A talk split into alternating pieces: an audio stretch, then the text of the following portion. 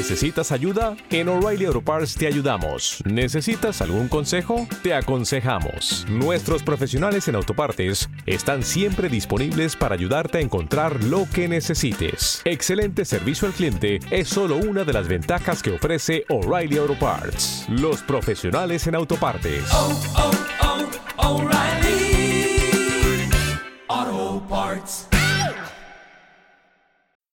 Hola, en nombre de todos los que hemos hecho posible este proyecto, gracias. Solo por escuchar y también por difundir este programa, estás colaborando con Save the Children a que niños de todo el mundo tengan un futuro mejor para vivir. Para más información sobre los proyectos de Save the Children, entra en savethechildren.com. Y ahora se abre el telón. Hola, mi nombre es Ricardo Amils, soy profesor de microbiología de la Universidad Autónoma de Madrid y además miembro asociado del Centro de Astrobiología. Existen posibilidades muy razonables para considerar que la vida en nuestro planeta tiene un origen extraterrestre. Eso no resuelve el problema de cómo ocurrió, pero esta es un área que, en la que actualmente se está trabajando activamente en astrobiología. La hipótesis de la panespermia habla de un viaje de los elementos necesarios para la aparición de la vida en todo el universo. Esto nos permite concluir que la vida no está solamente presente en la Tierra. Si admitimos la hipótesis de, que los, eh, la panespermia pues, ha sido la que ha eh, esparcido vida en el universo, pues tenemos que concluir que puede haber especies mucho más evolucionadas que la nuestra en algún lugar remoto.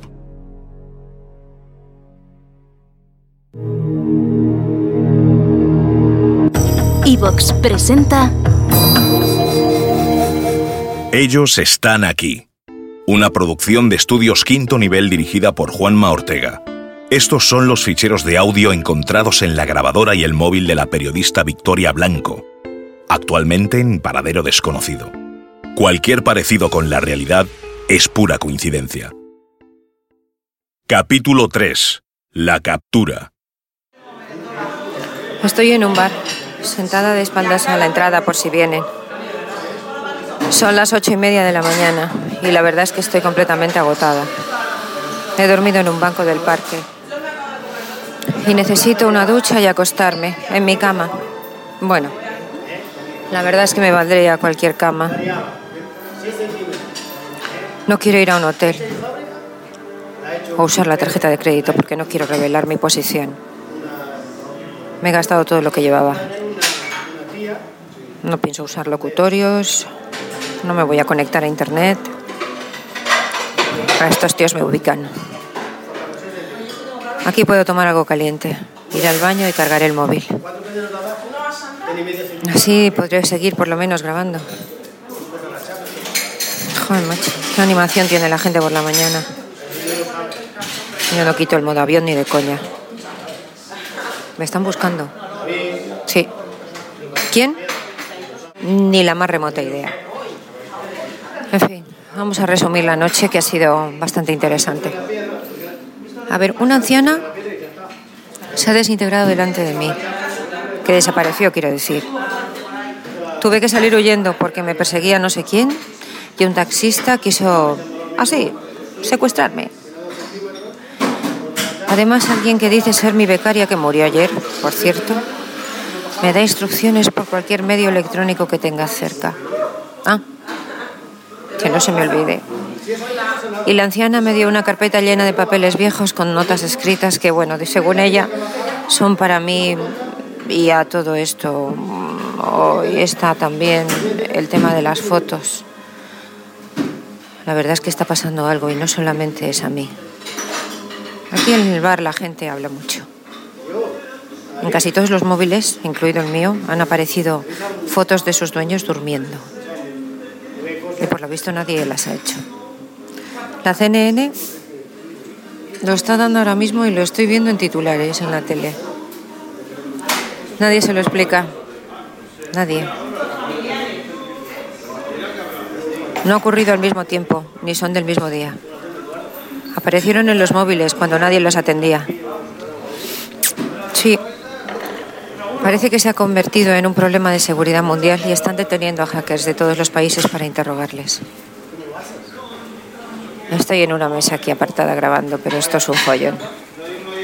Se me acaba el dinero y no quiero llamar ni ir a casa de nadie. Mi familia está lejos y casi no me hablo con ellos. Y mi ex Charlie, bueno, él siempre está cuando lo necesito, aunque luego le echa patadas de mi vida una y otra vez. No, quiero meter el líos a nadie. Tendrán todo pinchado. Esta noche he estado dando muchas vueltas a todo y creo que tengo una salida. Hmm. Voy a llamar a la poli. A la que me atendió en la comisaría. Ah. Parecía que hacía lo que le habían dicho que hiciera, pero no parecía tener ni idea de lo que estaba haciendo. Mónica, o lo que fuera que dice que es ella, me ha dejado bastante claro que no confía en nadie. Pero tengo que solucionar esto como sea. Es verdad que la policía apareció demasiado rápido cuando tuve el accidente con el taxi. En fin, voy a tener cuidado. Voy a llamar desde el teléfono del bar y con número oculto. En cuanto cuelgue, me voy de aquí antes de que aparezcan porque esta gente es muy peligrosa. Hola, ¿quiere algo más? La veo un poco nerviosa. El estrés es muy malo, ¿eh? ¿Una tilita? ¿Puede usar el teléfono, por favor? Se me ha agotado el saldo del móvil. Tenga, es de estos inalámbricos. Ya sabes, tono y luego marque. Será para llamar a España, ¿no? ¿Eh? Sí, sí, tranquila.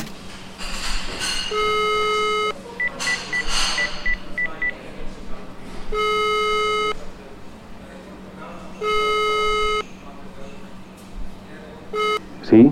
Soy Victoria Blanco. ¿Quién? Soy Victoria Blanco, la periodista. Oh, hola, Victoria. ¿Dónde está? No puedo decírselo. ¿Me buscan? Tranquila. Lo primero, llámame de tú, ¿vale? Vale, vale. Dime, ¿me buscan? ¿Qué has hecho? Cuéntame. Ya, veo que sí me buscan. Lo que no entiendo es por qué. ¿Lo sabes tú? Ni idea. Eso no nos lo dicen cuando es algo así. ¿Dónde estás? No te lo pienso decir. Solamente quiero que sepáis que me están pasando cosas muy extrañas y que no tengo nada que ver con la muerte de mi becaria. Y que si entré en su piso fue Victoria, porque... Tu becaria no existía. ¿Cómo que no existía? Tenemos que hablar. Quiero que nos veamos y me cuentes, pero no te preocupes, no voy a contar nada que me digas que mejor no contar. Necesito que confíes en mí. Te cuento, no aparece registrado ni el DNI que nos dieron en el periódico, ni hay empadronamiento, ni defunción. Esa chica no consta en ningún registro. Al principio pensamos que era un error informático, pero esta señorita para el Estado no ha existido nunca. Me cuadra. Estuve viendo en su mesa unas fotos mías. Estaban hechas durante mis reportajes de hace décadas. Y en todas sale ella, con la misma cara, como si no pasara ni pizca de tiempo. Apareció una llave con una dirección y bueno, fui a su casa y, y lo que vi... Victoria, tranquila, tranquila, vente por aquí y charlamos tranquilamente. Dime dónde estás y voy. Ni de coña, no me fío. Si eres inocente no tienes nada que temer, eso sí, tienes a todo el mundo revolucionado. No tengo razones para pensar que seas culpable de nada, nadie las tiene. Si de hecho, cuando Mónica murió, tú estabas dentro del edificio. No tengo ni idea de lo que has visto. No debería contártelo, pero quiero que confíes. La orden viene de arriba, muy arriba. Los servicios de inteligencia se han interesado. Tarde o temprano darán contigo. A nosotros solamente nos han dicho que es prioritario localizarte sin armar jaleo. No sé qué más decirte. ¡Oh! Un momento.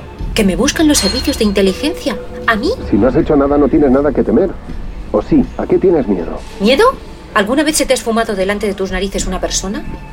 ¿Te he intentado secuestrar a un taxista mientras te hablaba por la radio un muerto? No, miedo no, no, bueno, no tengo miedo. Hay muy buenos profesionales que podrán ayudarte. Ya, ahora estoy loca. Claro. No, sí lo imaginaba. Bueno, mira, vale, ya me busco la vida. Tengo que dejarte. Victoria, ¿dónde estás? Déjame ahí. Ya he quemado este cartucho. Para nada. Ahora saben dónde estoy. Me largo. ¿Qué le debo? 4.80 todo. La llamada no se la cobro, que no la veo muy fina. ¿Necesita ayuda? ¿Se encuentra bien? Tenga cinco. Ya está bien, gracias.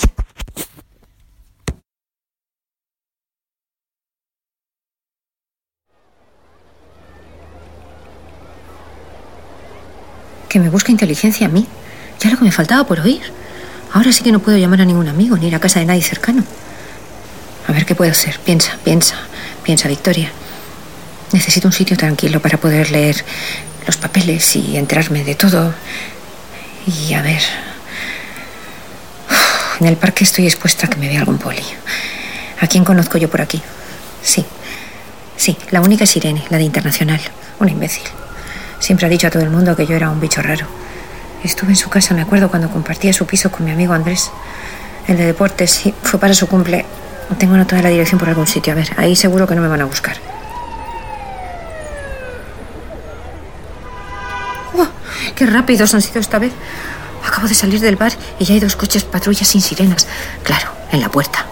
Más vale que me dé prisa. Estarán peinando la zona. Bien, ya tengo la dirección. Vive a 20 minutos andando, así que voy para allá.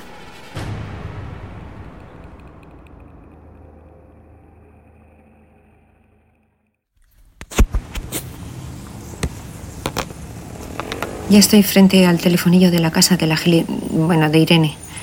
Ya sé que no debo confiar en nadie, y menos en esta, pero bueno, le contaré una milonga y la voy a vigilar para que no me denuncie. Mm, eh, me la camelaré, como sea, para que me ayude y que me deje pasta y pueda comer y dormir caliente. Ahora falta saber si esta tía está en casa y me quiere abrir.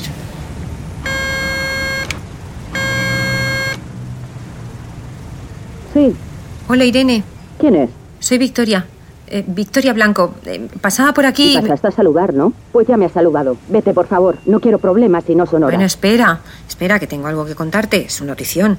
Uf. Anda, sube.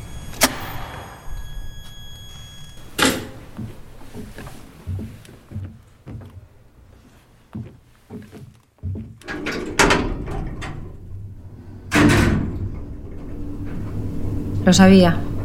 La curiosidad le puede. Le pondré la zanahoria delante y me convertirá en su fuente. Esta no me delata.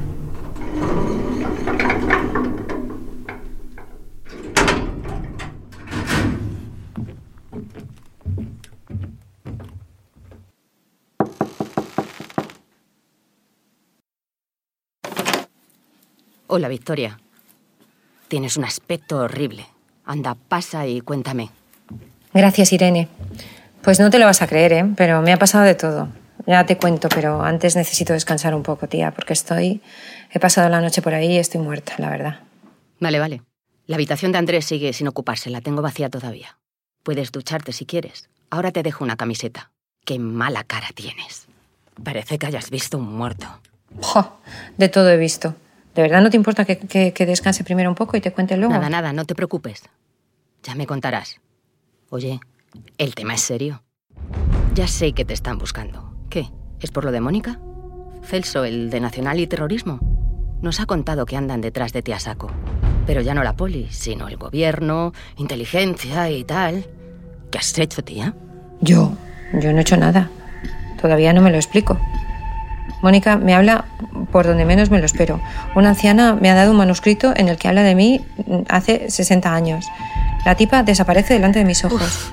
Tía, déjame dormir un poco mientras repaso unas notas y bueno, ya te lo contaré todo con calma. Ah, sé que no nos llevamos muy bien, pero puedo contar contigo, ¿verdad? Por favor, no digas que estoy aquí. Ni siquiera los jefes. Nada, nada, no te preocupes.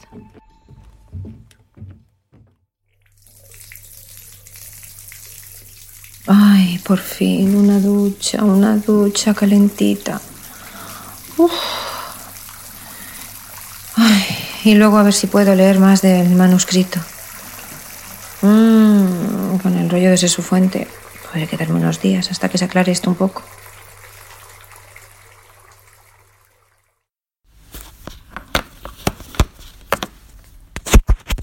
Ya estoy en el cuarto que tenía Andrés en esta casa. Mm, me gusta dormir aquí. Qué pena no poder contarle todo esto. Bueno, al grano, sigo leyendo el manuscrito. A ver.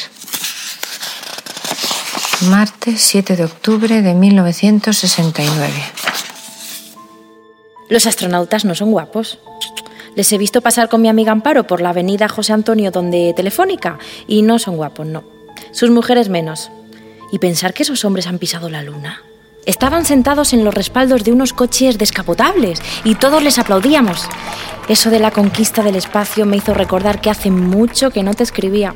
A ti, a mi amiga desconocida. Y aquí estoy. El abuelo, antes de morir, me hizo jurarle que terminaría esto. Se enfadaba, ¿eh? Cuando no conseguía repetirle al pie de la letra todo lo que quería que te escribiese. Tanto que ya se me quitaron las ganas de hacerlo. Pero ahora es diferente, Victoria. Veo que sí, que las personas pueden volar por las estrellas. Me gusta saber que ellos lo hicieron mucho antes. ¿Tendrían astronautas? ¿Volverían a su mundo? ¿Verían a su Franco o al que mandase allí y les aplaudirán? No sé, creo que no. Porque según me contó el abuelo, la idea de persona no existe en otros mundos. Como te he contado, son partes de algo más grande que se comunican entre sí.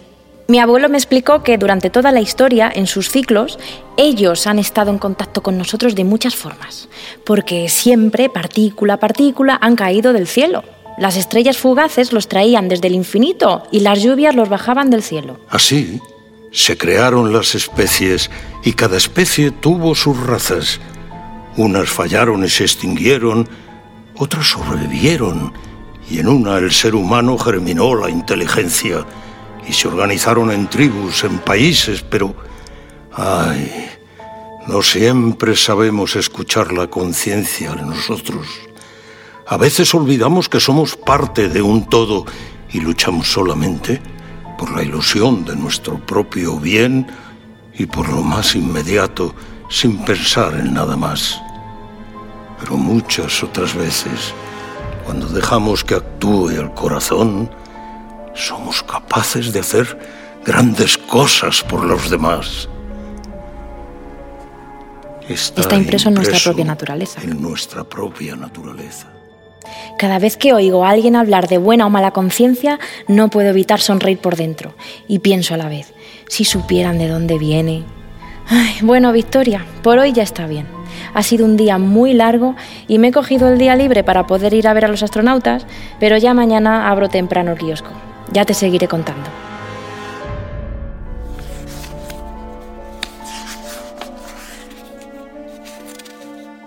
Domingo 7 de septiembre de 1975. Hace mucho que no te escribo, Victoria. y hoy lo hago, aunque me duelan los dedos. Mira, anoche salió en el programa de Íñigo un hombre que doblaba cucharas acariciándolas con la mano y que dice que todos tenemos el poder de hacerlo. Pues ya me ves a mí, dándole con los dedos a la cuchara hasta dolerme. Y nada, nada, nada, aquello no se doblaba. Pues salía gente diciendo que lo habían conseguido. Y hoy en el kiosco mucha gente me contaba que había doblado una cuchara o que conocía a alguien que había arreglado un reloj. Claro que aprovechando que hablaban de eso, salió una vecina a contar que ella sabía cómo estaba su hijo, que vive en Alemania, aunque no hable con él. Y don Pedro, el conserje, dijo que él sabía cuándo iba a llover porque le dolía una cicatriz en la pierna de una herida que le hicieron cuando la guerra. Pero claro, eso no tiene nada que ver con la intuición, que sí, que es parte de nuestra conciencia, la que nos une a todos en cualquier parte del universo. Hace muchos miles de años, en la Espasa Calpe me he fijado que era la época de los sumerios. Ellos intervinieron para mejorarnos y darnos conocimientos también enseñaron a los hombres de entonces a darse cuenta de cómo se movía el sol y la luna. Les explicaron lo que era un eclipse y cómo saber que iba a haber uno. Les enseñaron las claves para entender que el cielo estaba dividido en doce partes. Para explicarlo mejor y que se acordaran de lo que quería decir cada parte, se fijaron en las estrellas y se imaginaron dibujos. Así se crearon los signos de zodiaco, sí, los de las revistas. Cuando dicen que alguien es de un signo, es porque cuando nació el sol estaba por esa parte del cielo. Y eso de ponerles pintas de animales y esos nombres tan rimbombantes era una forma de que la gente entendiera que todo cuanto es humano tiene 12 partes, 12 ciclos. Por ejemplo, al principio de nuestra era, en el año cero, comenzarían los ciclos de 175 años cada uno. Del año cero a 175, Aries. El imperio romano ya existía, pero esta fue su época de mayores conquistas. ¿Te has fijado que los Aries van siempre de cabeza a por las cosas? Como un ariete romano. Del año 175 al 350, Tauro, la Pax Romana. Grandes construcciones, estabilidad económica, una época muy Tauro, muy en la tierra. Del año 350 al 525, Géminis, las invasiones bárbaras, que ya se ha visto que no eran tan belicosas como lo pintan en las películas, sino más bien sociales, culturales. Mi amiga Lourdes es Géminis y a la que te descuidas te ha invadido el terreno con sus libros, su música y te ha contado toda su vida.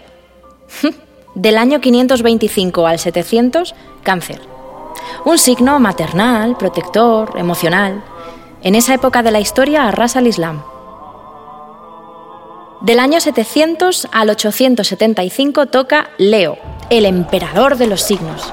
En este caso, Carlomagno, un gobernante en toda regla. Uno que impuso su ley basada en cosas tan leoninas como el honor, el valor y la gloria. Del año 875 al 1050, Virgo, la época en la que se crearon los primeros sistemas de organización feudal.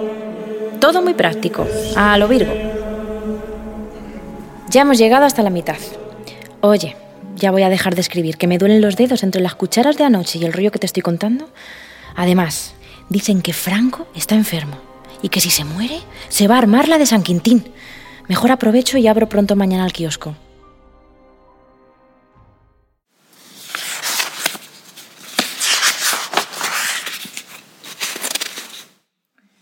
Vale, o sea, según el abuelo de esta señora, la historia tiene ciclos que tienen que ver con el horóscopo.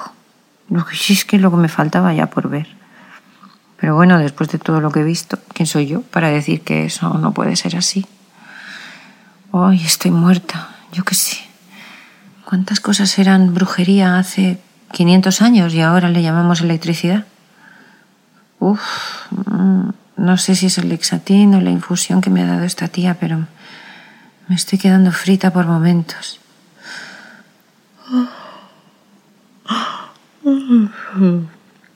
Qué sueño, Dios.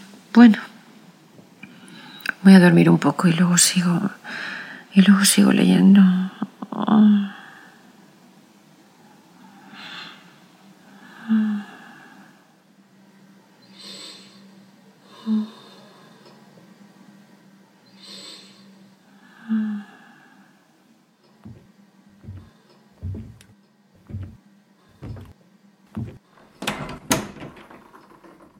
está. Le he dado tranquilizantes como para dormir a un elefante. No les costará nada llevársela. Ahí están sus cosas. La camiseta ya me la devolverán. Hasta aquí el capítulo 3 de Ellos están aquí. Han aparecido en orden de intervención el astrobiólogo Ricardo Amils, Frank T como presentador, Mercedes Úbeda como Victoria Blanco, Ana Blanco en el papel de camarera, Javi Nieves como el policía Mauricio González, Isabel Núñez en el papel de Irene, Mónica Verde como Juana, Álvaro de Luna como el abuelo Gregorio, control técnico y realización Jorge Monroy, idea original, guion y dirección Juanma Ortega. Más información sobre la serie Ellos están aquí en ivox.com y en donde está mónica.com. Solo por escuchar y recomendar este contenido estás colaborando con Save the Children. Visita savethechildren.es.